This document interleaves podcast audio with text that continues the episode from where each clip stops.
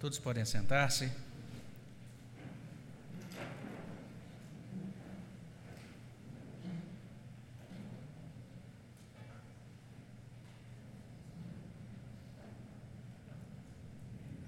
Eu quero convidar você agora a abrir a sua Bíblia na carta aos Hebreus, capítulo 9.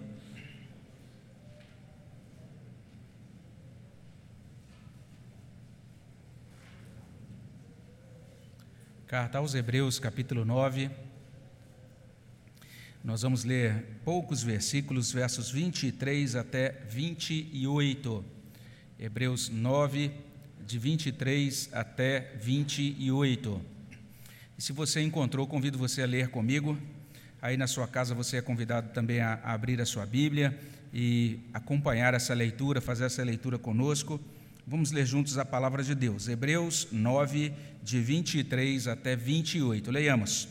Era necessário, portanto, que as figuras das coisas que se acham nos céus se purificassem com tais sacrifícios, mas as próprias coisas celestiais com sacrifícios a eles superiores. Porque Cristo não entrou em santuário feito por mãos, figura do verdadeiro, porém no mesmo céu, para comparecer agora por nós diante de Deus, nem ainda para se oferecer a si mesmo muitas vezes, como o sumo sacerdote cada ano entra no Santo dos Santos com sangue alheio. Ora, neste caso, seria necessário que ele tivesse sofrido muitas vezes desde a fundação do mundo. Agora, porém, ao se cumprirem os tempos, se manifestou uma vez por todas para aniquilar pelo sacrifício de si mesmo o pecado. E assim como aos homens está ordenado morrerem uma só vez, vindo depois disto o juízo, assim também Cristo, tendo se oferecido uma vez para sempre para tirar os pecados de muitos, aparecerá a segunda vez sem pecado aos que o aguardam para a salvação. Vamos orar? Abençoa, Pai, o nosso coração. Fala, Senhor Deus, as nossas vidas. Muito obrigado por esta verdade tão preciosa, por essa palavra tão preciosa que chega a nós nesta carta aos Hebreus. Pedimos, ó Deus, no nome de Jesus, que o Senhor abra o nosso entendimento, que o Senhor repreenda o inimigo, que o Senhor, ó Deus, é, ilumine o nosso coração e, ó Deus, fale as nossas vidas. Abençoa, Senhor Deus, cada pessoa aqui presente, aquelas que estão acompanhando também dos seus lares, aquelas que assistirão depois essa mensagem, que onde quer que essa palavra caia, Deus, que ela caia como boa semente para produzir fruto devido da maneira que está estabelecida no teu plano, para a glória do teu nome. É o que pedimos no nome de Jesus. Amém, Senhor Deus. Algumas coisas da nossa vida são muito úteis por um tempo, depois daquele tempo em que elas tiveram a sua utilidade, elas deixam de ter aquela utilidade antiga, né?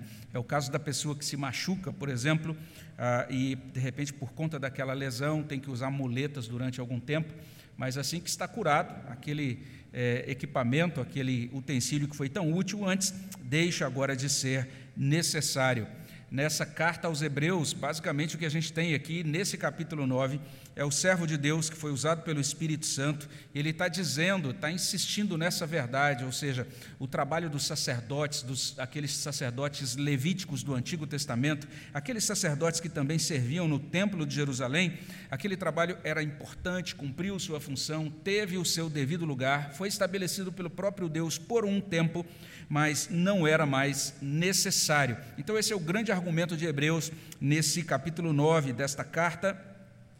E a gente precisa então perceber aquilo que se passa aqui. A gente tinha um sacerdócio do Antigo Testamento, a figura de um sumo sacerdote no Antigo Testamento, e esse homem se apresentava diante de Deus e ele ia a cada ano apresentar um sacrifício anual, um sacrifício de expiação do pecado. Hebreus fala sobre isso nesse capítulo 9, no verso 7 e também aqui no verso 25. Mas a partir do momento em que Cristo veio, a partir do momento em que Cristo entregou a sua vida na cruz como um sacrifício perfeito, aquele serviço, aquele serviço, aquela atividade dos sacerdotes, dos sacerdotes judaicos deixou de ser necessária. E as expressões que sublinham esse ensino aparecem aí nos versos 26 e 28. Você vai ler aí no verso 26, uma vez por todas, e no verso 28, uma vez para sempre pontuando exatamente isso. Agora foi completada a redenção, não é mais necessária a repetição dos sacrifícios como era no culto do Antigo Testamento. O ensino é apresentado aqui em duas partes. Primeiro, a gente olha para os versos 23 e 24, e nesses versículos a gente está sendo ensinado que Cristo entrou no, naquele santuário celeste por nós. Esse é o primeiro ensino. Cristo entrou no santuário celeste por nós, versos 23 e 24. E nos versos 25 a 28, a gente aprende que Cristo se ofereceu por nós uma vez por todas. Mas como assim, né? Qual, como é que como é que essas coisas acontecem e qual a importância disso para nós. Eu quero convidar você a olhar agora atentamente para isso que consta a partir do verso 23. Então, a partir do verso 23, esse é o ensino. Cristo entrou no santuário celeste por nós. Diz assim o verso 23: Era necessário, portanto, que as figuras das coisas que se acham nos céus se purificassem com tais sacrifícios, mas as próprias coisas celestiais com sacrifícios a eles superiores. Então, esse verso 23, ele está falando de duas purificações necessárias. Basicamente é isso que ele traz para a gente. Ele vai falar primeiro dessa purificação do santuário terreno. Esse santuário terreno é identificado aí no verso 23 como figuras das coisas que se acham nos céus.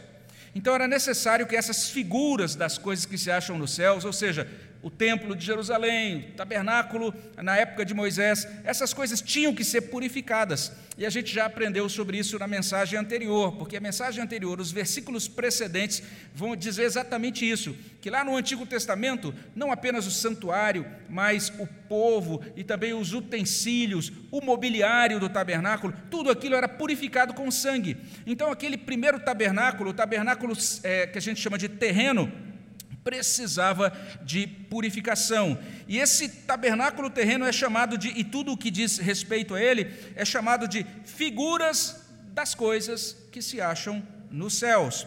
Ou seja, como traz uma tradução contemporânea, como representações das realidades celestes. Então, quando alguém chegava para prestar o seu culto no tabernáculo ou no templo de Jerusalém, ele estava lidando com essas representações das realidades celestes. Ele estava oferecendo seu sacrifício ali, participando daquela liturgia, sendo ministrado por aqueles sacerdotes do Antigo Testamento, e tudo aquilo estava apenas representando realidades celestes. Era apontamento para aquilo que se realizaria por meio de Cristo, porque somente Cristo é aquele que consolida, que realiza nele essas realidades celestes. Mas o que chama a atenção aqui é que aquela purificação no santuário terreno apontava para outra purificação, que é a purificação do santuário do céu, que aqui é chamado de coisas celestiais. Então, veja aí o, verso 23. O verso 23 vai dizer isso. Era necessário que as figuras das coisas que se acham no céu se purificassem com tais sacrifícios, mas as próprias coisas celestiais, e o que fica subentendido no texto, elas deveriam ser purificadas com sacrifícios a eles superiores. Ou seja, eh, tinha que acontecer um sacrifício superior aos sacrifícios que eram oferecidos no tabernáculo, e por meio desse sacrifício superior aconteceria a purificação das coisas celestes. É bem interessante aqui era necessário então sacrifícios super, eram necessários sacrifícios superiores ou melhores, como diz a revista, e corrigida. O que está sendo colocado aqui pelo autor de Hebreus é isso. Olha como o sacrifício de Cristo é superior aos sacrifícios que eram oferecidos pelos sacerdotes do Antigo Testamento. Hebreus está dizendo para a gente que a efetivação da redenção exigia que o santuário celestial fosse consagrado a Deus. Porque é bem interessante isso, porque tinha que haver purificação no santuário terreno ou no povo na época do Antigo Testamento. Porque isso era necessário para que o povo, para que o santuário, para que o culto fosse consagrado a Deus. O que Hebreus está dizendo agora é que o próprio santuário celeste precisava ser consagrado a Deus e ele era necessário que ele fosse consagrado pelo sangue sacrificial de Jesus Cristo. Se você tem a Bíblia de Estudo de Genebra, essa segunda edição, ela tem ali uma nota de rodapé nesse texto que vai dizer o seguinte: vai explicar da seguinte maneira: já sendo imaculado, o santuário celestial não precisava de limpeza ou purificação. Era apropriado, no entanto, que o sangue de Cristo o consagrasse, o dedicasse a Deus e o separasse para uso sagrado para que os seres humanos pecadores fossem perdoados e recebidos na presença de Deus, o sangue sacrificial de Cristo tinha de ser oferecido no templo celestial em favor deles. Então foi isso que Cristo fez. Ele morreu e depois ele subiu aos céus e apresentou naquele santuário celestial o seu próprio sangue. Ao fazer isso, ele consagra o santuário celestial e agora ele abre o acesso, ele abençoa aqueles que creem nele e que vão ser salvos pelo sangue dele. Então, de acordo com esse verso 23, a única coisa adequada para consagrar o santuário celestial é o sacrifício de Jesus Cristo, que é superior aos do Antigo Testamento. Isso vai nos conduzir ao versículo seguinte, ao verso 24, que diz assim: Porque Cristo não entrou em santuário feito por mãos, figura do verdadeiro, porém no mesmo céu, para comparecer agora por nós diante de Deus. O santuário onde Cristo ofereceu sangue de sacrifício não foi o templo de Jerusalém não foi o tabernáculo na época de Moisés. Essa é a ideia do texto. Ele não ofereceu o seu serviço sacerdotal em um santuário feito por mãos, figura do verdadeiro. E se você tem a NVI, lá vai dizer assim: um santuário feito por homens, que era uma simples representação do verdadeiro. O texto diz, porém, no mesmo céu. Ou seja, Cristo ofereceu o seu sacrifício no céu. Foi ali que ele ministrou para oferecer o seu sacrifício. Diz assim: Cristo entrou naquele santuário celestial e ele fez isso, olha o que diz ainda esse versículo, para comparecer agora por nós diante de Deus. Chama a atenção esse advérbio, agora, porque é interessante, o versículo está dizendo que de algo, está falando sobre algo que Cristo fez no passado.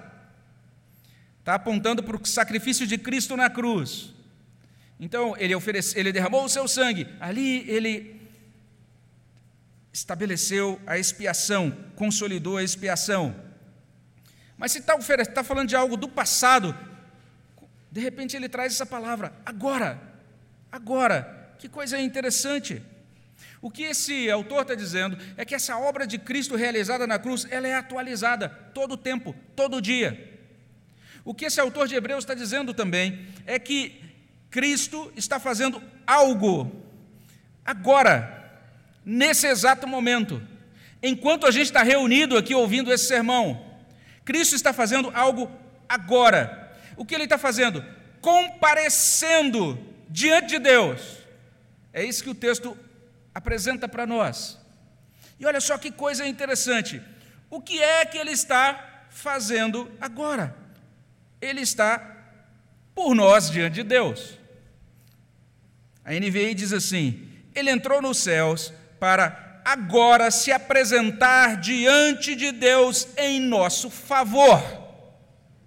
Outra tradução traz assim: Ele entrou nos céus para agora se apresentar diante de Deus em nosso benefício, por nós, em nosso favor, em nosso benefício. Então, esse é o primeiro ensino. Cristo entrou no santuário celeste. Para quê? O texto responde: por nós. Ele fez isso por nós. É assim que a carta aos Hebreus nos abençoa e nos doutrina quando a gente olha para esses versículos. Mas não apenas isso. Tem uma segunda verdade aqui. Em segundo lugar, a gente encontra essa verdade: Cristo se ofereceu por nós uma vez por todas, a partir do verso 25 até o verso 28. É interessante a gente pensar nisso. Desde a primeira semana da pandemia, nós começamos a orar para que Deus conduzisse os cientistas, os pesquisadores a produzirem vacinas. Pode conferir. Dê uma olhadinha lá nos nossos boletins. Se você, se você entrar no nosso site, você vai perceber que a gente tem o um boletim do último ano lá, né? desde, um, desde 12 meses atrás. Né? Então você vai encontrar em todos os boletins desse ano. Se você quiser conferir também nos boletins do ano passado, você vai perceber isso. Março de 2020, logo depois da, prim da primeira semana, primeira semana que a igreja começou a fechar, já saiu no boletim: oremos por vacinas. E exatamente por isso, quando surgiram as vacinas, a gente disse: Aleluia, obrigado, Deus, pelas vacinas. E certamente muitos de nós, a maioria de nós, deve ter tomado a vacina contra a Covid-19. Mas dependendo do tipo de vacina, talvez você tenha tido de tomar uma segunda dose. E, se, e está sendo recomendado, inclusive, isso agora, que por conta das variantes que alguns talvez devam ser inoculados com uma terceira dose, uma dose de reforço. Por que, que isso é assim? Porque nós estamos no âmbito das coisas terrenas. As coisas terrenas são assim, por conta da queda. Todas as coisas que, são criadas, todas as coisas que existem, são inclinadas para a corruptibilidade. Todas as coisas se deterioram, Todas as coisas precisam o tempo todo de renovação, de cuidados. Então, por conta da queda, todos os dias a gente tem que. É, não é só, veja só, não é só, um, não é só uma questão estética, é uma questão de saúde. Por conta da queda, todos os dias a gente tem que escovar os dentes. Por conta da queda, todos os dias a gente tem que tomar banho. Se a gente não fizer isso, a gente entra em um estado de deterioração. É assim. Então, coisas têm que ser repetidas, cuidados têm que ser refeitos. Tudo isso porque nós vivemos em um mundo decaído. Essa é a grande realidade. É por isso que, por conta da queda, a gente tem que repetir exames, às vezes anuais, às vezes semestrais, para que possamos dar um bom andamento, ter um bom cuidado com a nossa saúde.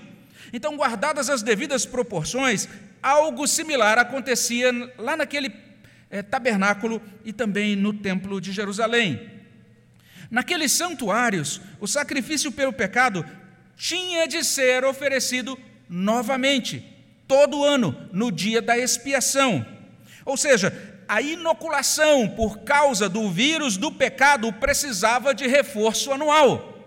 Todo ano tinha que ir lá e mais uma vez oferecer o sacrifício. O verso 25 explica porque tinha de ser assim. Ele diz: Nem ainda para se oferecer a si mesmo muitas vezes, como sumo sacerdote, cada ano entra no Santo dos Santos com sangue alheio. Então a gente tem que prestar atenção nisso. O sumo sacerdote do Antigo Testamento entrava no Santo dos Santos para oferecer sangue de animais, sangue alheio. Então, para resolver uma questão espiritual, que era a separação do homem com Deus, era oferecido uma provisão material, sangue de animais, sangue alheio. O verso 25 também diz que, diferente daquele sumo sacerdote levítico, Cristo entrou no santuário celestial para se oferecer a si mesmo. Olha só que diferença! Nem ainda para se oferecer a si mesmo, e aí a comparação com o sumo sacerdote que oferecia sangue alheio. Sumo sacerdote oferecia sangue alheio. Jesus Cristo ofereceu a si mesmo. Essa grande diferença. E ainda o verso 25 vai declarar que Jesus não entrou no santuário celestial para oferecer sacrifício muitas vezes. Outra, outra distinção. Cristo se diferencia daquele sumo sacerdote do Antigo Testamento porque eles tinham que oferecer então sacrifício muitas vezes. Mas o verso 25 diz: não foi assim com Cristo. Ele não entrou no, santuário celestial para proceder de modo semelhante aos sacerdotes do Antigo Testamento. O argumento continua no verso 26. Ora, nesse caso seria necessário que ele tivesse sofrido muitas vezes desde a fundação do mundo. Agora, porém, ao se cumprirem os tempos, se manifestou uma vez por todas para aniquilar pelo sacrifício de si mesmo o pecado. Então, de acordo com esse texto, se a obra de Cristo replicasse aquele modo de operação dos sacerdotes da antiga aliança, seria necessário Cristo sofrer e morrer muitas vezes. Mas a obra de Cristo é diferente.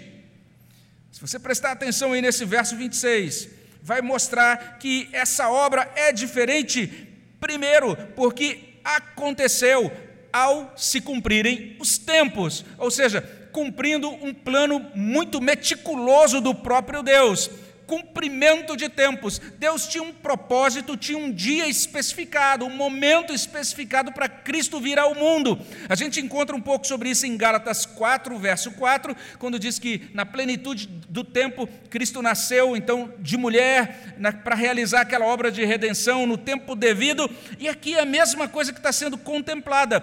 Cristo veio e realizou a sua obra realizou o seu sacrifício naquela época estabelecida no plano de Deus, realizando, cumprindo, efetivando aquele pacto da redenção.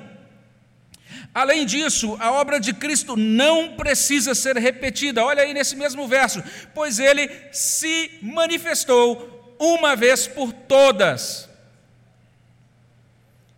E olha só que coisa maravilhosa. O texto está dizendo ainda aqui: que ele realizou isso. E isso que ele fez foi poderoso. Isso que ele fez foi eficaz para prover salvação. Porque diz que ele fez isso, olha o que diz o verso, o verso 26, para aniquilar o pecado. Então, é impressionante o que a gente tem aqui nesse verso. E o que significa isso, né? O que significa aniquilar o pecado?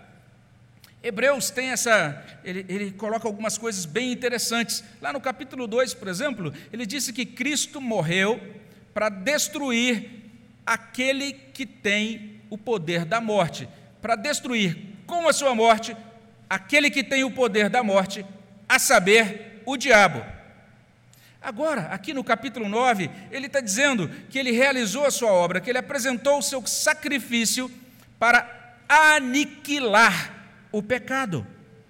E quando nós olhamos para esse versículo, nós podemos entender que esse verbo aqui traduzido por aniquilar deve ser considerado como sinônimo do verbo que aparece no verso 28, o verbo tirar. A gente vai olhar para esse verbo daqui a pouco. Mas é bem interessante que a palavra que é traduzida aqui por aniquilar tem o sentido de anular, remover. E lá no verso 28, a palavra que é traduzida por tirar tem o sentido de levar como carga. Então, o que Hebreus está dizendo aqui é literalmente isso: que quando Cristo derramou o seu sangue na cruz, ele fez isso para aniquilar, pelo sacrifício de si mesmo, o pecado. E isso equivale a tirar o, os pecados de muitos, como consta aí nesse verso 28. Então, aqui a gente pode organizar um pouquinho essa doutrina, não é? E a gente pode afirmar o seguinte: a morte de Cristo providenciou tudo quanto é necessário para remover completamente os pecados. Essa é a obra de Cristo, esse é o sacrifício de Cristo. Os antigos explicavam que os pecados não são mais imputados, ou seja, não são mais colocados na conta daquelas pessoas que buscam refúgio no sacrifício de Cristo. E tem agora um servo de Deus dos tempos atuais que ele esclarece que é esta obra de Cristo que garante o nosso acesso à presença de Deus no céu. Diz assim: a penalidade do pecado foi quitada de forma completa e real, foi cancelada. Deus Pai a aceitou. Prova disso é que ele aceita para sempre no céu todo aquele que for expiado do pecado pelo sacrifício de Cristo não há maior prova de que o sacrifício de Cristo não terá jamais de ser repetido. Então, nós tínhamos aqueles cristãos, os contemporâneos do autor dessa carta, eles estavam muito interessados, de certa forma, é, bem atraídos pelos sacrifícios ou pelos rituais que eram oferecidos no Templo de Jerusalém. Eles gostavam daquilo, porque um dos elementos daquele culto é exatamente a repetição. Todos os dias havia sacrifícios oferecidos, todos os dias, e uma vez por ano, aquela grande pompa, aquela grande cerimônia do dia da expiação. E alguns deles até talvez questionassem: ah, mas por que, que no culto cristão a gente não tem alguma coisa assim, um ritual empolgante, bonito e cheio de todos esses aparatos e que possam realmente empolgar a gente visualmente, emocionalmente? A gente chega aqui nessas reuniões e parece tão simples. O autor de Hebreus está dizendo: nós não precisamos daqueles aparatos mais, não precisamos daqueles rituais mais, não precisamos daquelas repetições mais. Cristo se deu por nós uma única vez e ele resolveu o problema de uma vez por todas. Esta é a verdade desse trecho da carta aos Hebreus. De certa maneira, verso 27, início do verso 28, apenas, é, de certa forma, reforçam, complementam esse ensino. O que a gente tem aqui é exatamente isso. Assim como Deus ordenou aos homens que morram uma única vez, Cristo também morreu uma única vez. Verso 27. Assim como aos homens está ordenado morrerem uma só vez, vindo depois disto o juízo, assim também Cristo, tendo se oferecido uma vez para sempre para tirar os pecados de muitos. Olha só o que a gente tem até aqui. E no final do verso 28, a gente tem essa grande revelação: que Cristo, que se ofereceu uma vez para tirar os pecados de muitos, aparecerá a segunda vez sem pecado aos que o aguardam para a salvação. Então, tudo isso por conta desse ensino. Cristo se ofereceu por nós uma vez por todas. E daqui a gente pode começar a concluir que, que a gente tem aqui em Hebreus 9, de 23 a 28? Primeiro, Cristo entrou no santuário celeste por nós. Segundo, Cristo se ofereceu por nós de uma vez por todas. Quando a gente olha para esse trecho, né, especialmente ali nos versos iniciais, Hebreus 9, 23 e 24, de certa maneira estão desdobrando aquilo que consta em Hebreus capítulo 1, verso 3. Jesus completou a purificação dos pecados. Em seguida, Jesus subiu aos céus para tomar o seu lugar de honra no trono à direita de Deus Pai. E agora, aqui no capítulo 9, está dizendo: Ele fez isso por nós, Ele fez isso em nosso favor, Ele fez isso em nosso benefício. E as expressões aqui são, acho que a gente pode considerar como expressões-chave, são exatamente estas: Cristo e por nós. São as duas expressões. E a gente precisa pensar mais nessas expressões. A primeira delas, Cristo. Nós precisamos pensar mais na pessoa de Cristo. Grande parte dos nossos problemas decorre de não darmos o devido lugar a Cristo nos nossos pensamentos. Então a gente está nesse momento aqui, é um momento religioso, é um momento em uma igreja. A gente cantou alguns hinos, a gente também ouviu orações, e agora tem uma pessoa aqui que é o, o que está presidindo essa reunião, e ele está então trazendo uma mensagem com a Bíblia aberta. A gente diz: Ah, agora Cristo, Cristo, que bom. Mas a gente cruza o batente desta porta do templo ou você que está na sua casa, né, você desliga o seu dispositivo e a gente já se liga no Fantástico ou em outra coisa que seja.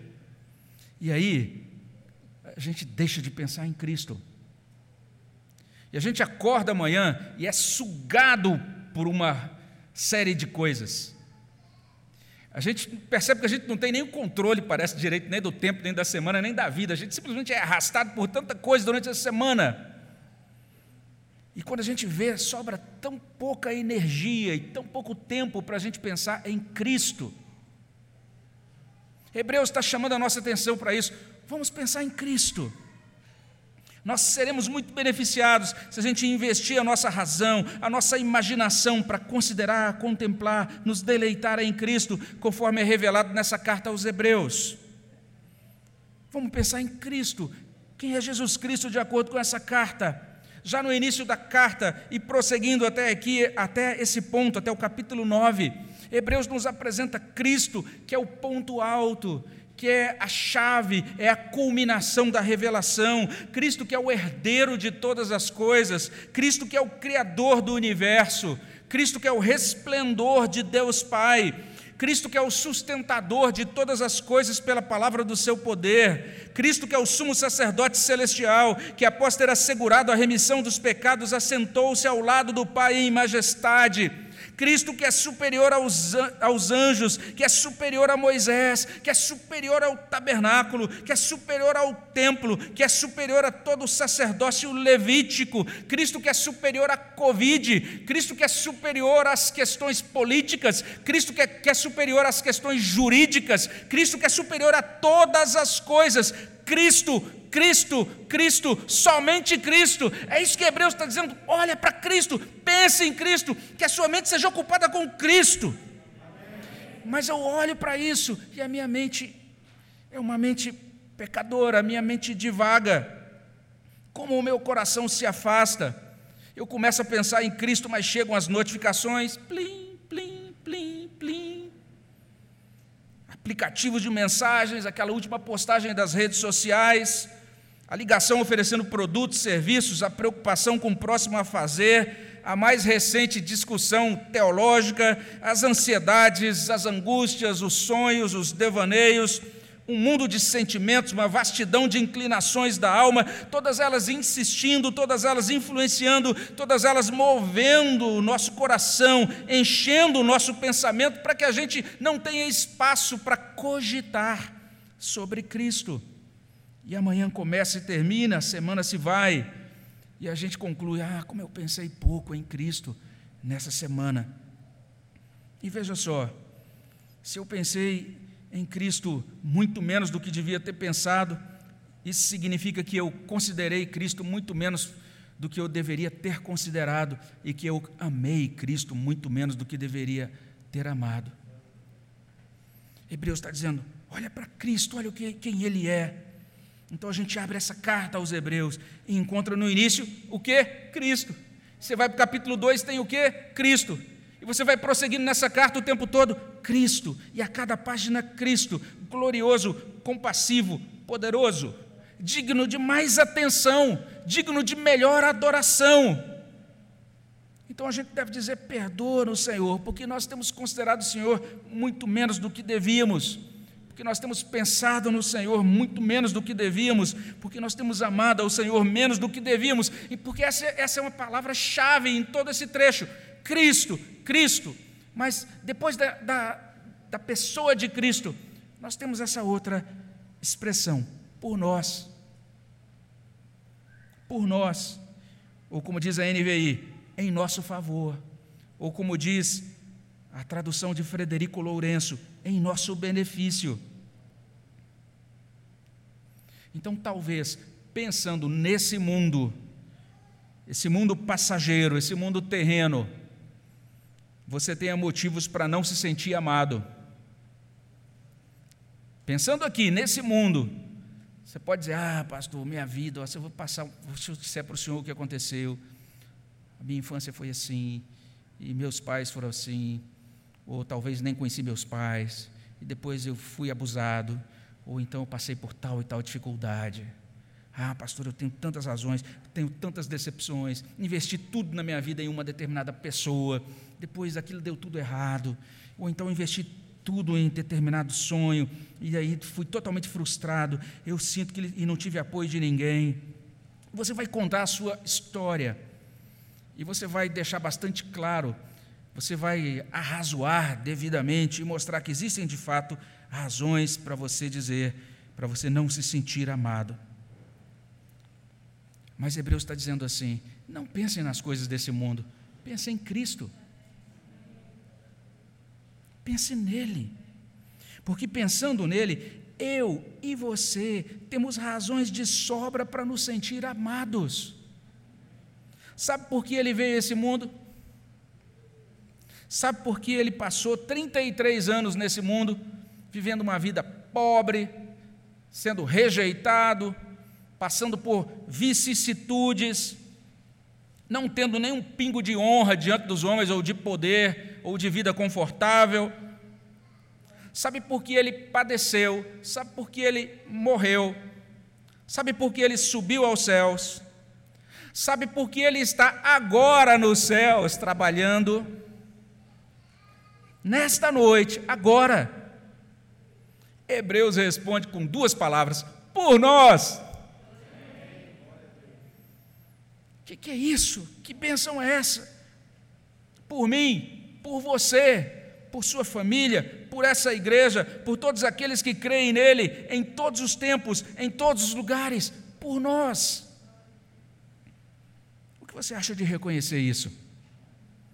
O que você acha de abrir-se para isso? De deixar o seu coração ser curado por isso? O que você acha de falar com Deus sobre isso nesta noite? Agradecê-lo pelo amor dele, agradecer a Deus Pai, Deus Filho, Deus Espírito Santo por nos amar até esse ponto. Mas não apenas isso, quando a gente olha para esse texto, para essas verdades tão simples, Hebreus está dizendo isso, em Cristo a nossa busca espiritual finda, é completada. Se nós tivermos esse nosso encontro, um, um encontro verdadeiro com Cristo, se nós fomos achados por Cristo, ou se formos achados por Ele, se Cristo nos achou, a busca por salvação terminou. Nós achamos Cristo, achamos a salvação. E em Cristo, e agora por causa de Cristo, não, não são necessárias novas expedições espirituais. Você não precisa sair daqui carregando uma cruz de uma cidade para outra, dizendo vou fazer uma peregrinação religiosa. Ou então vou fazer o caminho de São Tiago de Compostela, espero que eu tenha dito certo, lá na Europa, ou de repente fazer um outro tipo de penitência. A gente não precisa de novos sacrifícios. Hebreus está dizendo: Cristo basta. Cristo sozinho, e na verdade, só Ele nenhum outro faz isso, só Ele faz, sozinho, Ele é poderoso para aniquilar o pecado. Algumas, coisas, algumas pessoas às vezes se confundem com relação a isso, não é? E começam a dizer assim: olha, você precisa muito, muito mesmo para você ser salvo e para você ser uma pessoa melhor, para você abandonar esses, essas esquisitices aí da sua alma, para que você se conserte, você precisa ir para a igreja. E esse, esse conselho é ótimo, porque a, a igreja é uma bênção. Mas algumas pessoas ouvem o conselho, acatam o conselho e se perdem nele. Porque elas vêm para a igreja apenas é, com muito boas intenções, mas nesse contexto elas encontram apenas a igreja. E elas se dedicam à igreja e de repente, depois de um tempo, assumem cargos na igreja e trabalham na igreja e se matam na igreja e não tem tempo para nada, porque agora estão totalmente dedicados à agenda da igreja e em todo esse tempo ainda não tem uma experiência salvadora com Cristo. A experiência com Cristo retira peso. Vinde a mim, todos vós que estáis cansados e sobrecarregados, e eu vos aliviarei. A religião sobrecarrega, os rituais do Antigo Testamento são repetitivos, eles sobrecarregam, mas a verdadeira fé em Cristo tira de nós toda carga. Nós não somos salvos com base em obras humanas. Nós não somos salvos por instituições ou santuários humanos. A salvação foi consumada por Cristo. Hebreus está dizendo: descansemos nele, nos satisfaçamos nele, nos deleitemos nele. E vale a pena olhar de novo para o modo como o texto termina no verso 28. O texto no verso 28 está dizendo algo muito precioso. O que ele está dizendo é o seguinte: se nós conhecemos Cristo nessa vida, se nós nos, satis, nos satisfazemos em Cristo nesta vida, olha o que ele diz aí, vou ler aqui, se você quiser ler comigo, vamos ler juntos aí o finalzinho do verso 28. É, vamos ler aqui a partir desse ponto. Pode me acompanhar. Veja só. É, Cristo, tendo-se oferecido uma vez para sempre para tirar os pecados de muitos, aparecerá segunda vez, sem pecado, aos que o aguardam para a salvação. Essa igreja teve um pastor que esteve aqui por três ocasiões, década de 70, depois voltou em duas ocasiões seguintes. Ele, na, em no período de 73 a 74, depois na década de 90, em 91, depois de 95 até 97, o reverendo Nelson do Nascimento. Eu conheci muito pouco, tive a oportunidade de vê-lo aqui. Assim que eu cheguei, ele participou de um culto aqui, veio, se apresentou muito respeitosamente. Depois me encontrei com ele em, em, em reunião de presbitério. E aquele irmão foi chamado por Deus ontem. Foi sepultado ontem à tarde, faleceu de Covid-19. Dedicou a sua vida a Deus aqui, foi encontrado por Cristo aqui. E agora sabe o que aconteceu? Cristo apareceu para ele, porque ele o aguardava para a salvação. Ele está com o Senhor agora, desfrutando de salvação. Ao homem ordenado morrer uma, uma vez, depois disso o juízo. Então nós vamos um dia fechar os nossos olhos aqui. E que bênção se nós fecharmos os nossos olhos aqui e quando abrirmos novamente, quem é que vai estar diante de nós? Cristo. Nós que o amamos, nós que meditamos nele, nós que sonhamos com ele, vamos poder contemplá-lo. Além disso, o texto está apontando para outra coisa. Aquele dia glorioso, que pode ser agora, pode ser amanhã, vai, tá, vai acontecer no dia estabelecido por Deus. O texto está dizendo: esse Cristo que subiu aos céus voltará. Voltará uma segunda vez. E naquele dia, é interessante que o texto de Apocalipse diz: muitos se lamentarão. Apocalipse capítulo 1, verso 5. Mas aqui que coisa boa! Hebreus capítulo 9, verso 28 diz: Ele aparecerá a segunda vez sem pecado aos que o aguardam para a salvação. Vai ser uma festa só, vai ser um júbilo só, vai ser uma celebração eterna. O nosso Senhor voltará.